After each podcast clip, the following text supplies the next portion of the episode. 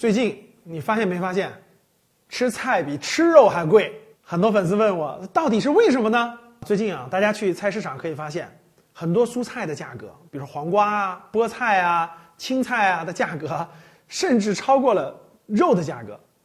前一阵呢，肉的价格啊，基本上跌到了低谷，低于了七块钱，很多地方甚至更低。养猪户呢，都反映是亏着钱卖的。这两天呢，青菜的价格呢，哇，一斤都四块五块，啊，甚至更高。所以很多人都感叹说，哇，菜比猪肉都贵。那到底为什么出现这种情况呢？其实是两个原因。第一个原因，大家都知道，在九月份的时候，蔬菜涨得是比较快的，对不对？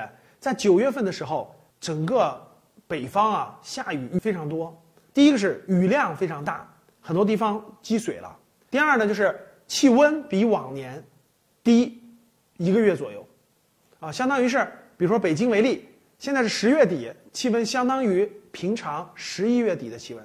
天气的紊乱造成了这个蔬菜啊产量一定的下滑，这是第一个原因。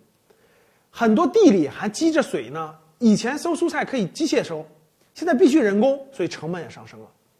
那第二个非常重要的原因，大家都知道，能源价格的上涨，由于油价的上涨。蔬菜的运输啊，成本比以前大大提高了，所以这几项原因的叠加，造成了我们现在大家可以感受到蔬菜价格上涨了非常多。我看了一个新闻，现在韩国一公斤牛肉，啊，就两斤牛肉，大家猜猜是多少钱？一千元人民币，啊，可以说食品的通胀啊，其实在全世界啊都已经随着上升了，这个跟能源的上涨也有一定的关系，所以。通胀的时代来到了我们的身边，你了解了吗？